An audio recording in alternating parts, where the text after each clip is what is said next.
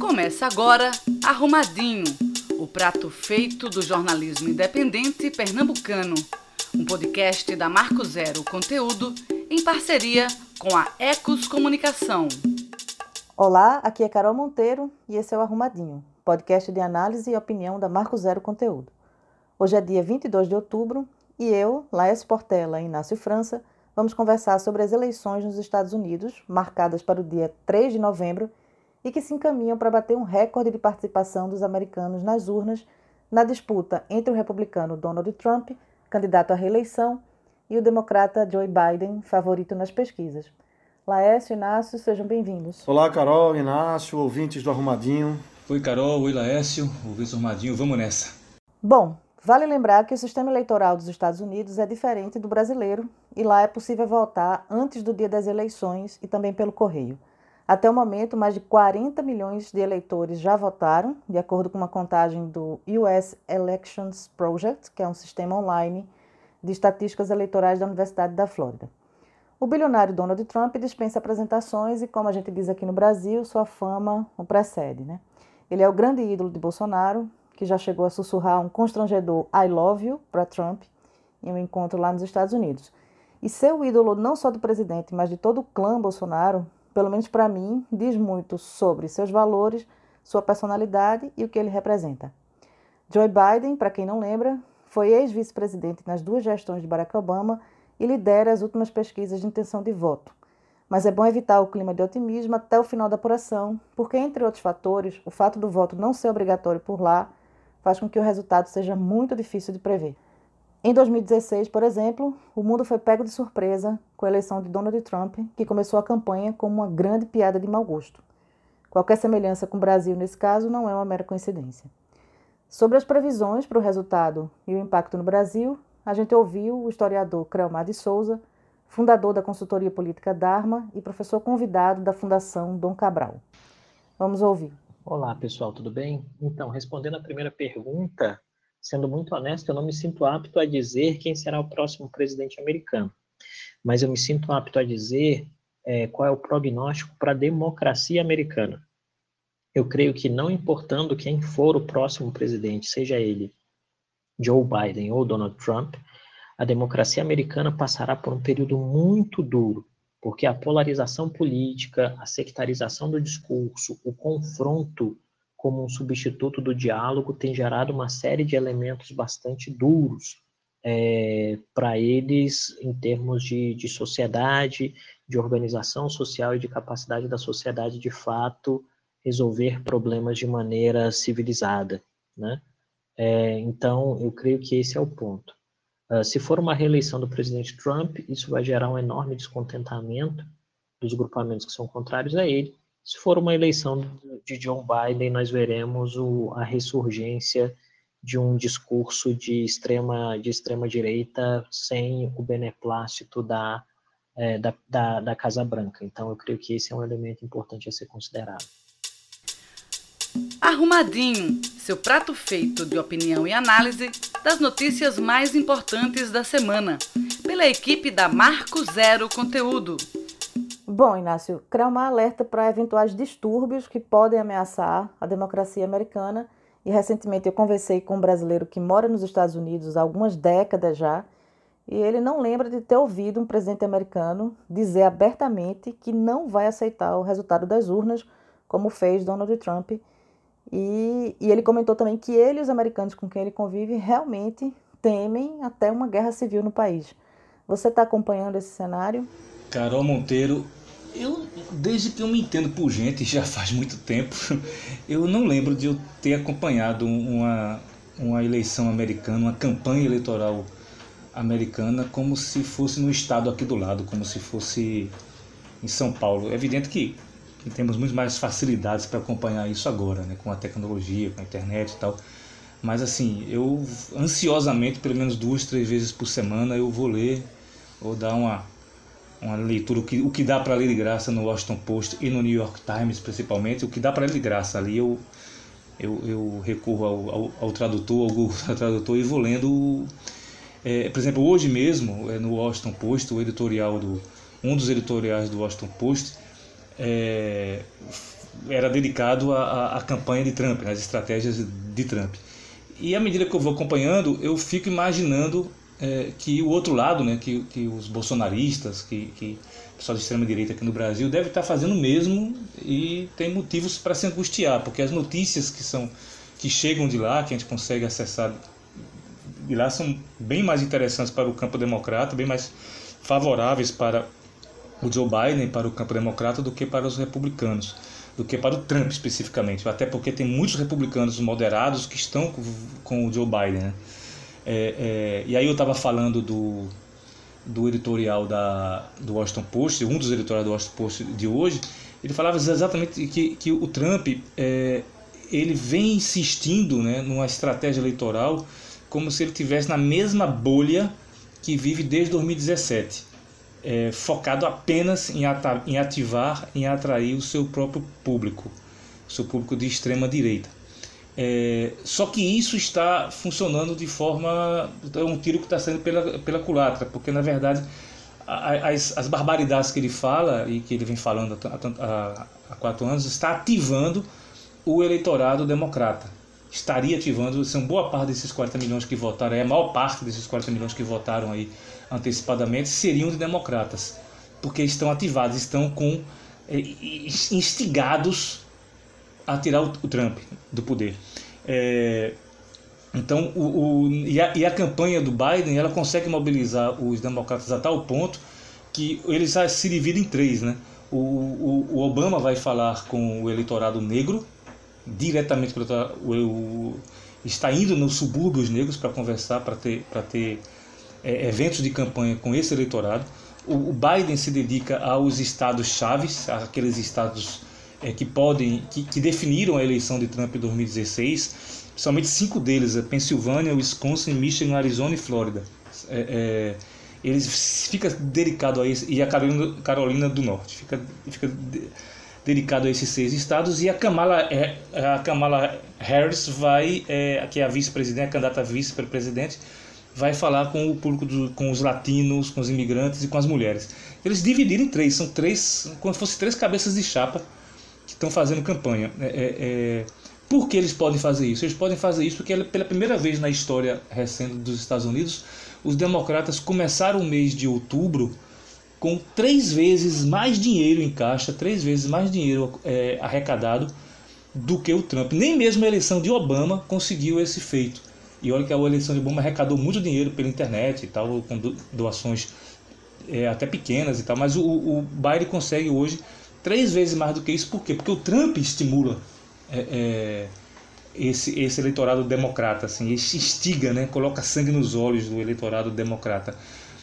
E, e eu, eu acho que os bolsonaristas eles estão vendo com muita preocupação essa e a direita brasileira com muita preocupação da mesma forma que eu vejo e me animo eu acho que esses caras também vão vendo e se desanimando porque é o seguinte os ataques que Biden repete contra Biden são os, os ataques que ele fez em 2016 contra Hillary Clinton só que Biden não é Hillary Clinton é mais ou menos como se você tivesse como se tivesse no Brasil fosse o Zé Alencar, o ex-vice-presidente ex de, de, Lula, uma pessoa querida, afável, com que todo mundo gosta de conversar e tal.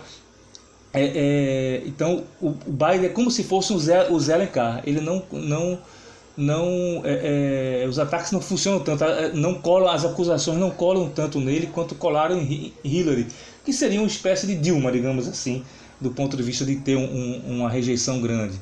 Então, é, é as coisas vão caminhando nessa, nessa direção. Não vou nem falar das pesquisas, que tudo quanto é site já, já falou da média de pesquisas lá nos Estados Unidos.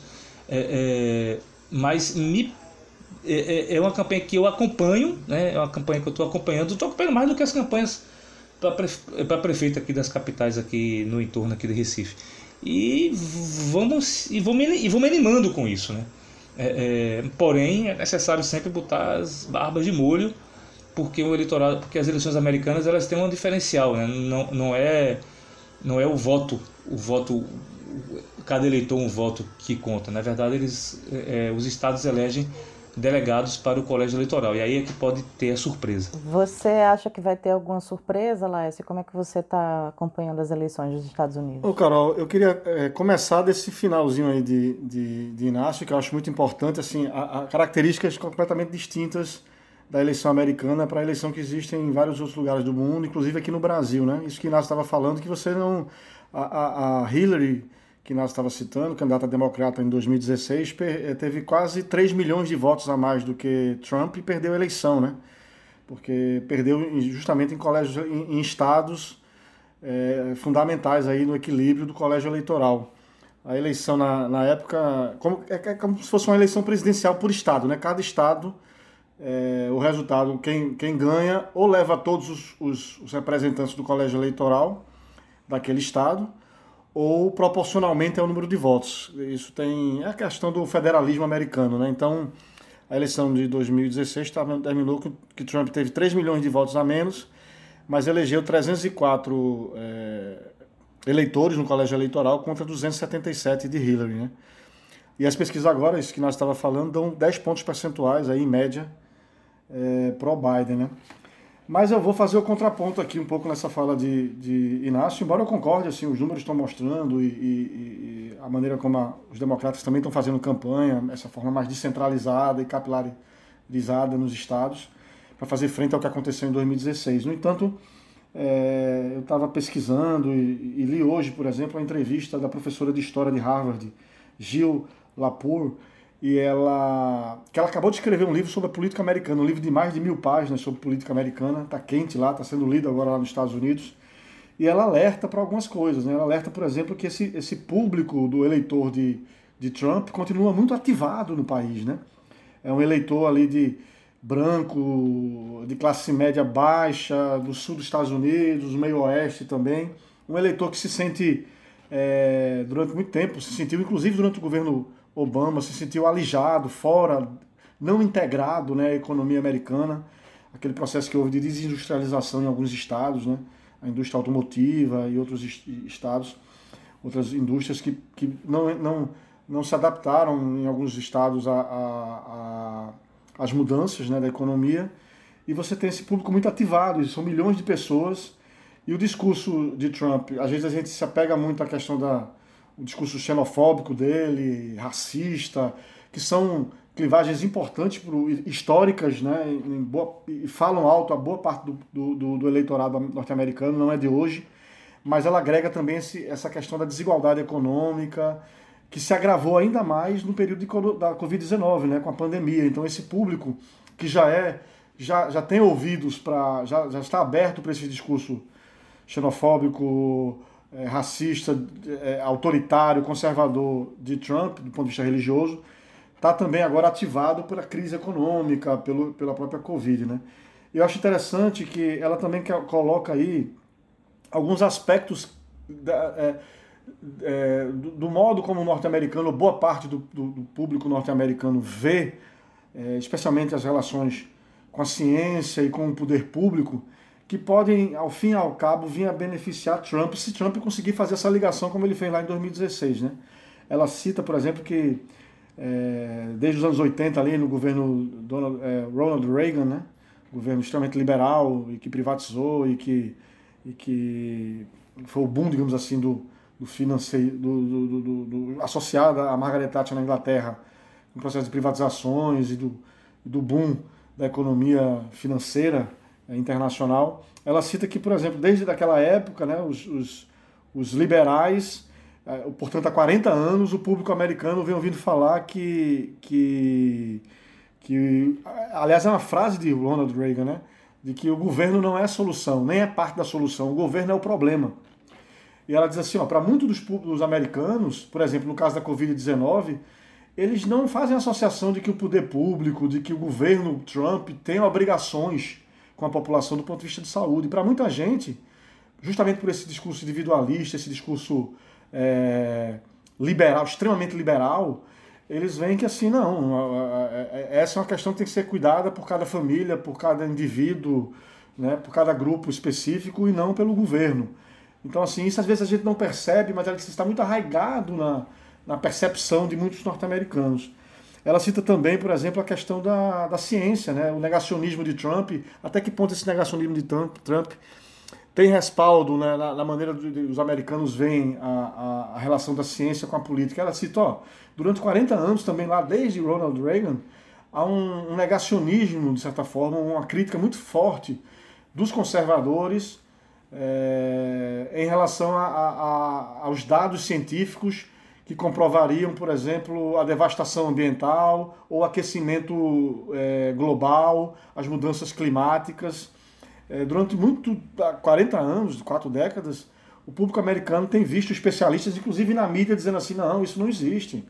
A ciência está errando aqui, a ciência não tem nada a ver, esses dados estão errados. Então, isso também está arraigado. Para muita gente, ciência e política são coisas distintas, não podem andar juntas. Então, o que ela está querendo dizer é que existe um espaço na, é, na concepção de muitos norte-americanos para esse, esse discurso que para a gente de negacionista e autoritário é, de Trump não faz o menor sentido, mas para esse público faz. Ela diz que esse público está ativado, né? E aí eu, eu, eu, depois que eu li esse artigo, me lembrei da, da entrevista, da, ah, desculpa, uma entrevista não, de um artigo que o, o documentarista norte-americano Michael Moore, que acho que muitos conhecem, né?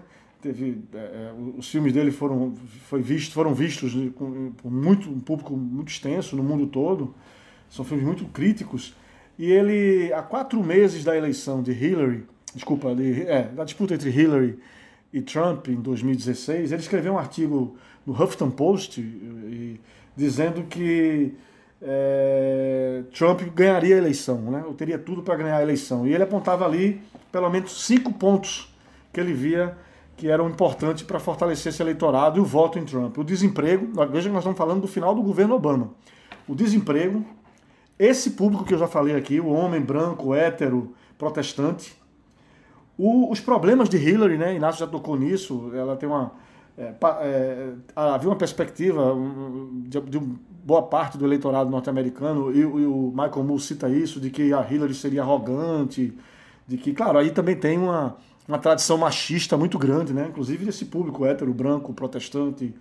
Mas tinha essa, essa uma arrogância de Hillary que ela não, não, não dialogava muito com os públicos mais jovens e, e tal. Além de outras polêmicas que foram surgindo ao longo do processo, ele falava do, do eleitor deprimido de Bernie Sanders, que tinha disputado com Hillary Clinton a vaga para a candidatura democrata e perdeu. A mesma coisa aconteceu, aliás, agora com Biden e ele falava, ó, é um eleitor que vai votar, não esse negócio de que ah, o eleitor de Sanders não vai votar em, em Hillary, vai votar sim, só que ele não vai convencer o vizinho dele a votar, ele vai votar pelo dever de, de, de, de, de pelo engajamento dele mesmo com os democratas, mas ele não vai levar mais cinco pessoas para votar. E aí, ele, e aí, de certa forma, lembrando também que o Bernie Sanders perdeu a indicação democrata para disputar a eleição também agora, né? Tinha perdido para Hillary em 2016 e perdeu agora de novo. E ele falava uma coisa muito interessante, que é o voto de protesto. Ele diz até assim, que é aquele voto, a cabine de votação é o único lugar onde o cidadão, onde o cidadão está é, tá sozinho ali, ele não tem ninguém, não tem influência da esposa, do, do, do, do, marido, de família, de ninguém. Ele pode votar como ele quiser. E eles votaram em Trump porque eles podiam votar em Trump. Ele fala até que é um voto de protesto, um voto anárquico até, né? Para dizer assim, eu sou capaz de eu posso votar em quem eu quiser. E aí votaram em Trump. E aí agora, recente, isso em relação à eleição de Hillary, agora recente, começo de setembro, ele deu, concedeu algumas entrevistas e, e, e alertando também novamente os democratas, apesar de tudo isso que, que Inácio falou, né, dessa, dessa postura mais ofensiva dos democratas, ele é assustado com uma certa passividade e dizia que Trump, que, que Biden, que não são só os argumentos racionais, o Biden precisa mobilizar e inspirar o público estratégico dos eleitores dele, que seriam especialmente é, é, o, o, público, os eleitores jovens, negros, os latinos e as mulheres. Eles assim, se não mobilizar, porque ele diz assim, ó, existem 60 milhões de eleitores de, de, de Trump, estão sempre sendo acionados por ele, estão mobilizados por ele, pelo discurso, é, é, é, ofensivo até, mas que, que o, o, Trump repete sempre, acionando, né, apertando o botão para instigar seu público e que o Biden deveria fazer o mesmo, e ele estava preocupado com isso, e assim, cuidado para a gente não, se, não ter uma surpresa de novo. Então, assim, é, eu acho que, apesar da, da, da, distância, do apoio que o Biden tem hoje nas pesquisas mostram isso, o cenário não está definido, E até pelas características peculiares da eleição americana, a gente pode acontecer de tudo ainda, inclusive, para surpresa de muitos e não de outros, é uma vitória de Trump também. É, voltando aqui um pouco o gancho para a fala final de, de Laércio, né? É, esse risco, assim, esse, esse, sentimento de que tudo pode acontecer, eu também estava lendo na preparação para esse episódio uma questão assim que pode parecer boba, né, mas é uma coisa para ficar atento. É, 75 milhões de americanos solicitaram o voto pelo correio. E essas pessoas que solicitaram o voto pelo correio são pessoas que têm, de certa forma, receio do coronavírus, né? Pessoas que não querem. Bom, muitas dessas devem se encaixar nesse perfil de pessoa que não quer ir até a sessão de votação e que prefere votar em casa para não ter que se expor de alguma forma à Covid. Mas o eleitor republicano de Trump, não. Né? Uma pessoa que vai, que vai sem máscara, é, que vai achando que nessa postura de desdém, inclusive do vírus, né? Então, eu li algumas análises dizendo assim, olha, cuidado porque os republicanos vão votar no dia da eleição. Então, o dia 3 de novembro, ele é fundamental para a vitória ou para a derrota de Trump, porque depende realmente de quantos republicanos vão sair de casa né, para votar naquele dia.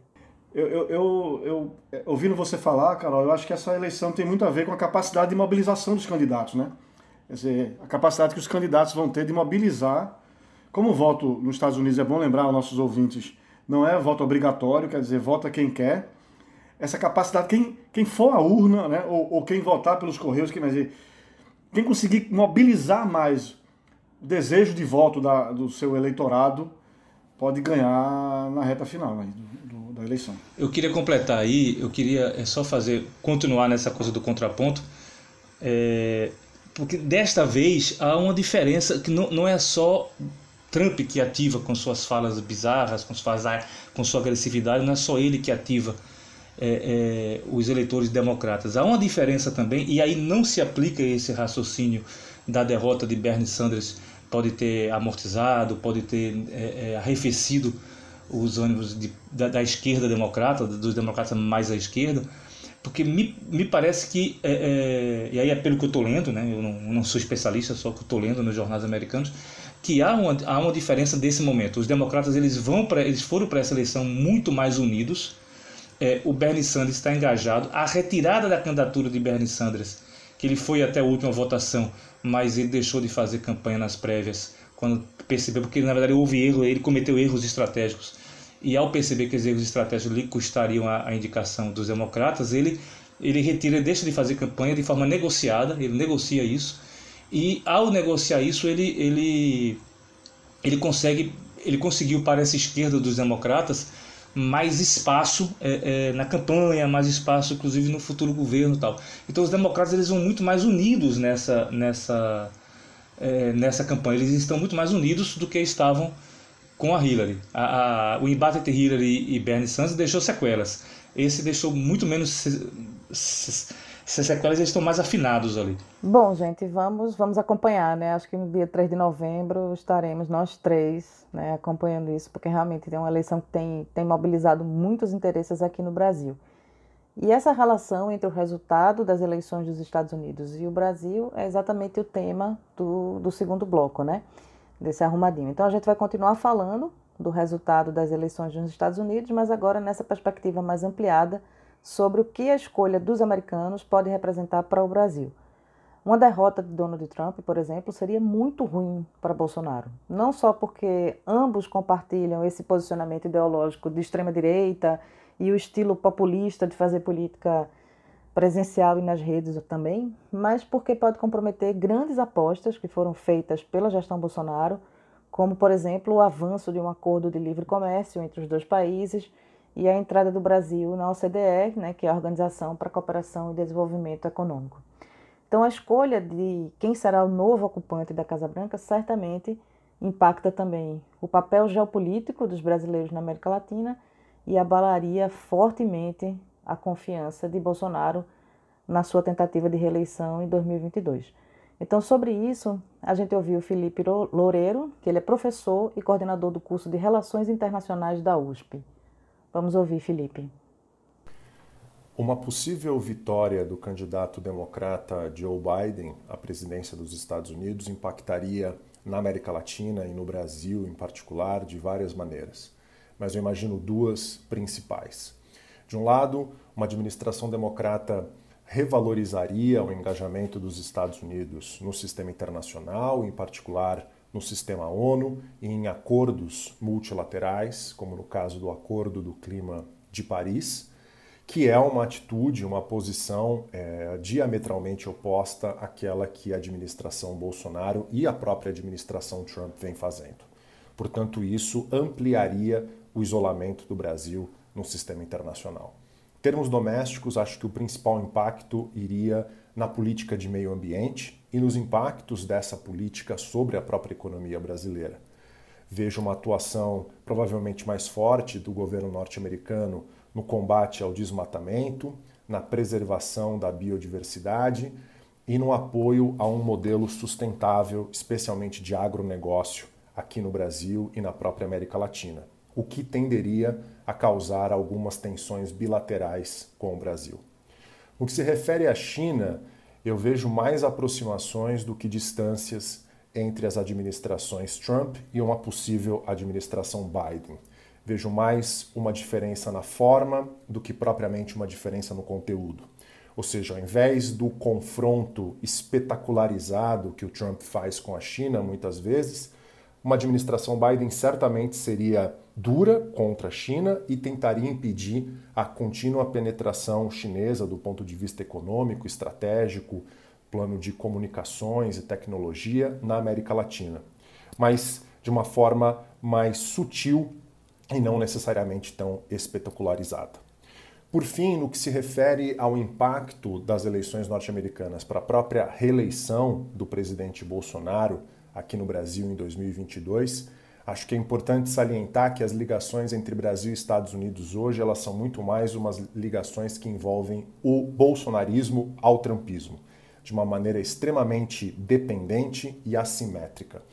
Bolsonarismo colhe do trumpismo não apenas um vínculo ideológico, mas uma força organizacional gigantesca e estratégias e formas de disseminar teorias de conspiração, desinformação e construir narrativas nas redes sociais. Portanto, uma derrota do Trump e o enfraquecimento do trumpismo enquanto movimento político e ideológico nos Estados Unidos tenderia a impactar também no bolsonarismo. Por fim, um último elemento que eu acho que vale a pena estabelecer aqui refere-se à questão da democracia nos Estados Unidos. Se as eleições nos Estados Unidos deteriorarem o sistema democrático norte-americano, certamente isso também terá impacto na democracia na América Latina e, no caso, no Brasil. Arrumadinho, seu prato feito de opinião e análise das notícias mais importantes da semana pela equipe da Marco Zero Conteúdo. É, o que o Felipe Loureiro fala, é, que ele comenta, é, complementa muito algumas, algumas um, coisas que foram escritas recentemente na mídia brasileira. Né?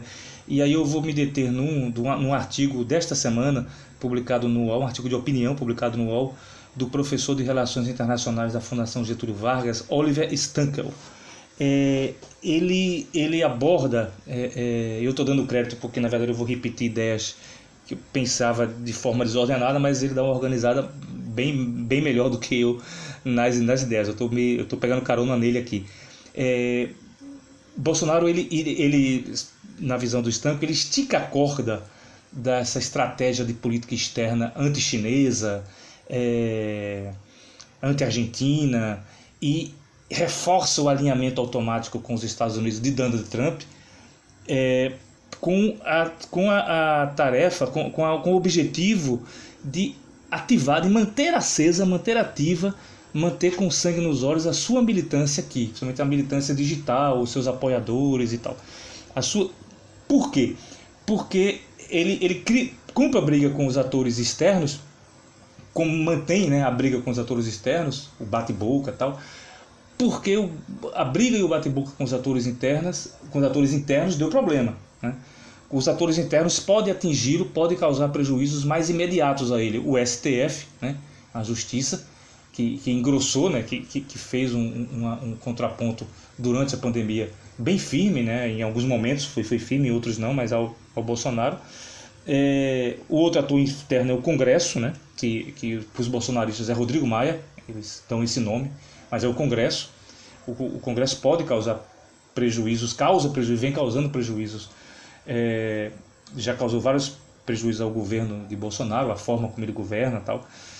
E, é, e o próprio Centrão, né? o próprio diálogo com o Centrão. É, é a, a, o compromisso com o Centrão, um acordo que não é claro o que é que tem dentro desse, desse acordo, é, que causou prejuízos à sua, é, é, à sua, à, na sua base. Né? A sua base, a base reagiu mal ao acordo com o Centrão, a relação íntima com o Centrão. Então, é, é, ele não pode abrir mão do Centrão, mas também não pode abrir mão da base, dessa, dessa base aliada, desse, desse eleitorado aguerrido, tal, parará, porque, porque precisa deles para se manter vivo nas redes sociais, para se manter vivo é, é, na sociedade mesmo, no bate-boca na sociedade, né, no, no, no, confronto de ideias na sociedade. Então, para isso, ele só tem os atores externos. Então, ele vai comprar briga com a China, vai comprar briga com a Argentina, que são compradores do Brasil. São, dois, são duas nações, são dois estados, dois, dois países que compram do Brasil. Né? Estados no sentido de, de, de nação. É, então, e isso pode gerar é, problemas econômicos mais à frente. Mas eu acho que ele, Bolsonaro, depois gente resolve, né? O, o depois o depois vem depois. Então a gente resolve isso depois. As consequências ela, a gente vai lidar com isso aí depois. E a gente vai menosprezando esses atores externos, usando eles apenas como saco de pancada, como, como sparring nesse ringue virtual, é, menosprezando também as consequências econômicas que podem vir disso. E por outro lado, esse alinhamento automático com os Estados Unidos é, não rende frutos. Aí eu já, eu já saio, já, eu já saí já, da, já do artigo com, aí, aí do Oliver Stanko já para é, fazer alguns comentários que são meus. Né? Ele, o, o, o, o acordo, né? o, o alinhamento automático na política externa aos interesses de Donald Trump não rendem, não rendem é, na economia absolutamente nada, ou quase nada. Porque da mesma forma que o Robert O'Brien, que é o assessor lá do Trump, que veio aos Estados Unidos, que veio ao Brasil essa semana para assinar o acordo comercial e para oferecer uma linha de crédito é, uma linha de crédito para as operadoras brasileiras não comprarem equipamentos da, da gigante chinesa de, de, de, financiamento para as operadoras brasileiras dentro do acordo comercial. Não comprarem equipamentos das empresas chinesas, é, no mesmo dia, ontem começou a valer uma nova tarifa, uma nova tarifa é, de importação para os produtos de, para os produtores de alumínio, para, os, é, para quem vende alumínio para os Estados Unidos. Então, os, os exporta, e o Brasil é um exportador de alumínio para os Estados Unidos. É, passou de 15% a alíquota para 145%. Ou seja, os exportadores brasileiros simplesmente não vão poder é, exportar alumínio para, para, o, para os Estados Unidos, porque isso significa que a cada 100 reais de, de alumínio o cara vai ter que pagar 145 de imposto. Então as, as exportações para os Estados Unidos de, de alumínio estão paradas. É, e, e, isso é um baque na economia de, de, um, de um setor meta, da metalurgia brasileira bastante importante. Então, é, é, ao mesmo tempo que corre riscos na economia, é, causando problema com os atores externos, com, com os importadores, com, com quem importa a coisa do Brasil, também o alinhamento automático não, não gera muita coisa não, muita coisa favorável para, para o Brasil não. Essa, essa relação de Bolsonaro e Trump é uma coisa meio platônica, né? Ele se declara, ele diz eu te amo, ele puxa o saco de todas as formas e não, não colhe muitos frutos disso aí não, né?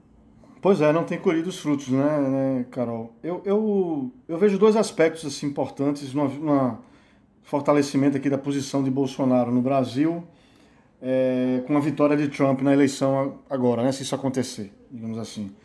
Uma é que, é que assim, a política externa tem sido o, o, o habitat, o lugar, o locus da, da disputa ideológica mais ferrenha e, e mais é, é, bruta, digamos assim, de Bolsonaro. Né? E, e, e, por outro lado também, mas onde ele tem esse apoio norte-americano, dá para ele possibilidades de falar grosso e, e não ter, um, não ter um, um revide, digamos assim, né, à, altura.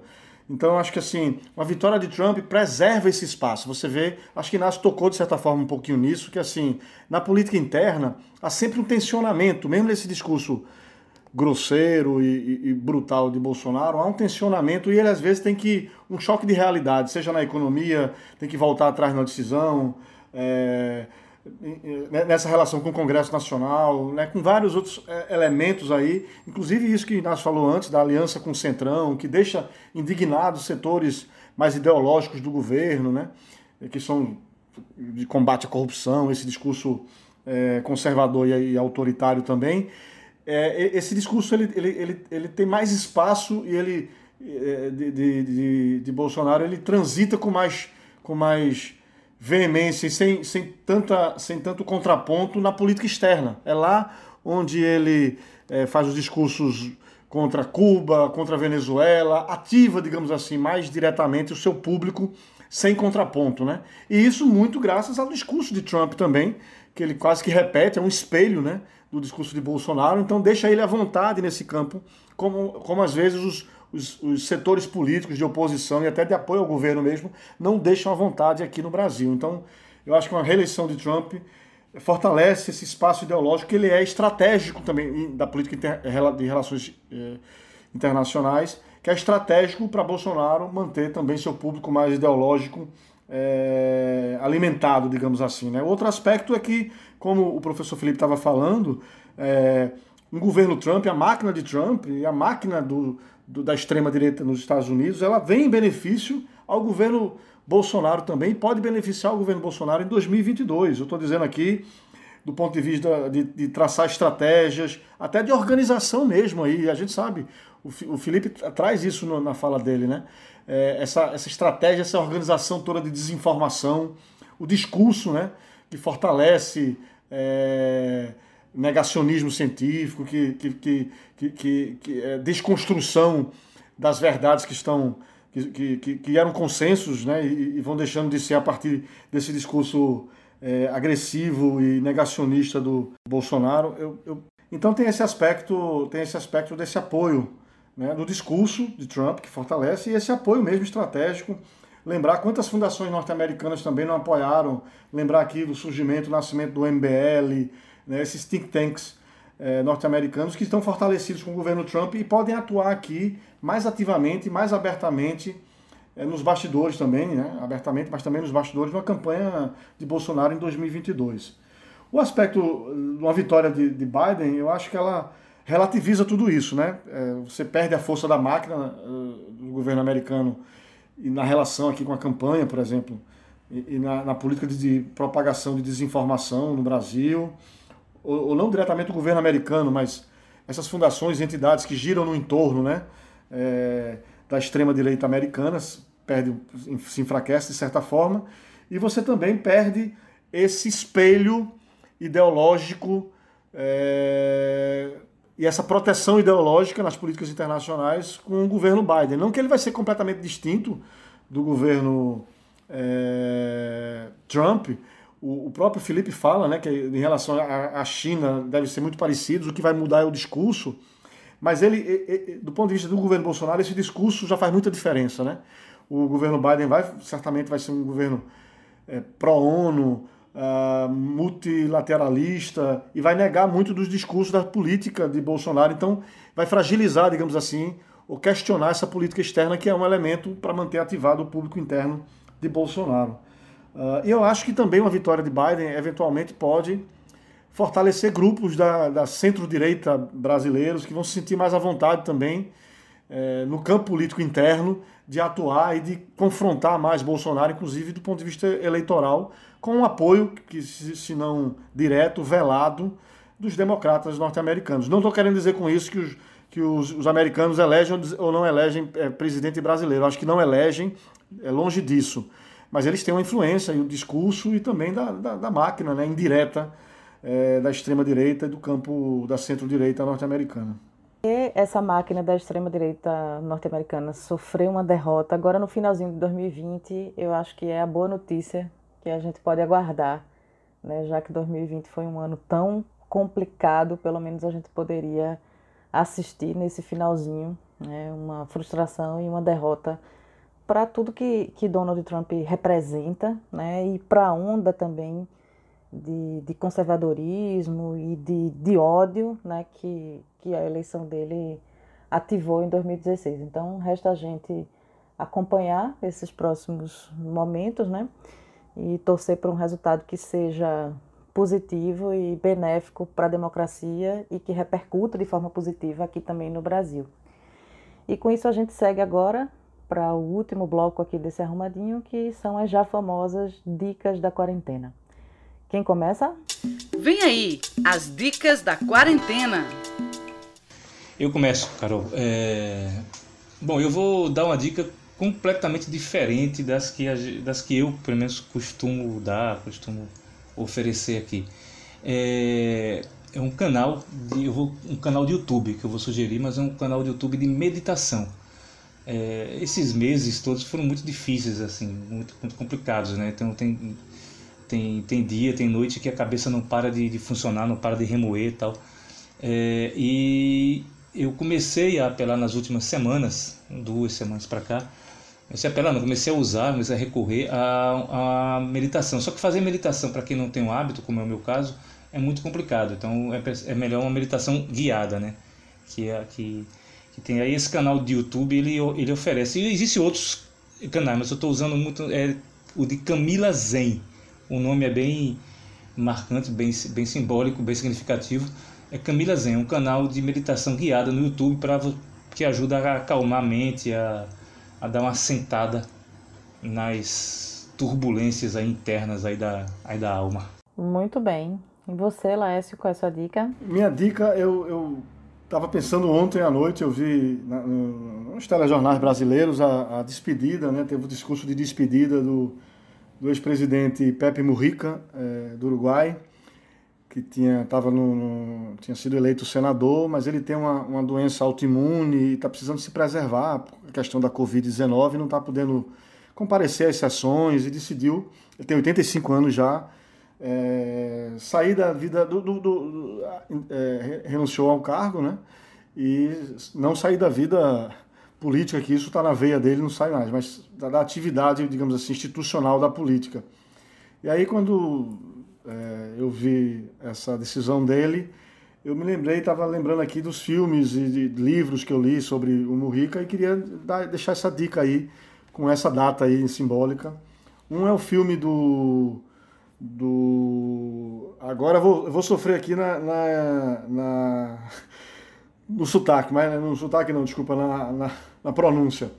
Mas é, o filme chama El Pepe, Uma Vida Suprema, está no Netflix. É um, é um documentário, na verdade, do Emi Costurica.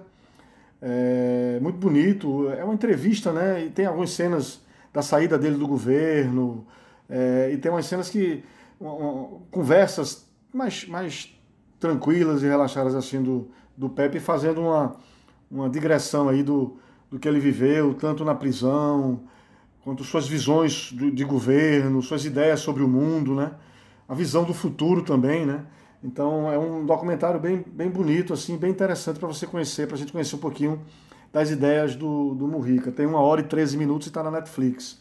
O outro é, uma, é, um, é um filme é, baseado né, no, no, fato real da prisão do Murrica, chama A Noite de 12 Anos. Murrica militava no Movimento de Libertação Nacional Tupamaros e começou essa militância em 1964 e foi preso é, pela ditadura uruguaia, ficou preso entre 73, 1973 e 1985, foram 12 anos seguidos. Ao todo ele ficou 15 anos preso, mas 12 anos seguidos, e o filme conta essa história dessa prisão e do tempo que ele passou preso. É, é um filme de Álvaro Brechner, Brechner e é muito bacana também, está disponível no Netflix. E por último, o livro, o livro que eu li em Montevidéu, estive em Montevidéu no comecinho ali de janeiro de 2015, passei 10 dias e foi uma leitura muito agradável na época, um livro chama La Revolução Tranquila, Tranquila, Revolução Tranquila, né, de Maurício Rabufetti. É, e aí tem também, conta toda a trajetória de Mujica até a presidência, é, a, a, guerrilha, a prisão, a presidência também. O Murrica, e, e tem muitas das ideias, da, da, percepção do mundo de Murrica, eu acho que é muito interessante e muito importante, ainda mais agora com a vitória do Luiz Arce na Bolívia, né? onde a, a discussão também sobre, sobre é, socialismo, sobre é, governos progressistas, retomada dos governos, a possibilidade de retomada dos governos progressistas na América Latina, eu sugiro beber é, dessa vida do, do Pepe nesses dois filmes, um documentário, um outro filme, que estão os dois disponíveis no Netflix, e, e ler o livro para conhecer um pouquinho da trajetória dele e saber que é possível sim e é necessário sonhar, nunca perder a esperança. Muito bem. Laércio, ouvindo a sua dica agora, eu tive uma ideia, que era a gente pedir a Justino, aliás, a gente nunca falou no ar aqui, né, sobre Justino, que é o queridíssimo que faz a edição do, do Arrumadinho toda semana, mas a minha sugestão seria pedir a Justino para fazer uma edição especial do Arrumadinho só com as nossas pronúncias, né, porque realmente eu acho que vai ser um, um grande presente para os ouvintes. não sei, não sei, eu não sei se. Por favor, Justino, ignore essa parte. então, gente, eu vou passar agora para a minha dica, que é para variar, uma série, também uma estreia recente da Netflix. E é super interessante porque se passa antes dos acontecimentos do filme Um Estranho no Ninho, que é um clássico, não sei se vocês se lembram, um clássico de 1975, dirigido por Milos Forman e com Jack Nicholson, né, inesquecível no papel principal. Só que a série foca na personagem de Mildred, Mildred Rachel, olha aí, acabei de entrar para a compilação de pronúncias do Arrumadinho, que é a enfermeira sádica né, do hospital psiquiátrico onde, para onde o personagem de Nicholson é mandado no filme. E aí o filme se passa décadas antes da trama clássica, e é claro que tem a referência super interessante né, ao filme e tudo. E a série tem um outro atrativo que é ser mais uma criação de Ryan Murphy, que é o grande nome por trás de, de grandes sucessos como American Horror Story, Pose, The Politician e mais recentemente Hollywood, que eu já indiquei aqui no, no Arrumadinho. Então, Ryan Murphy acho que é um dos showrunners assim mais produtivos de Hollywood. E é claro que estão nessa série também a estética e as bizarrices dos universos que, que, ele, que ele cria. E também tem como atração as atuações, né? As atrizes que estão incríveis nos seus papéis. Sarah Paulson, né, no papel principal.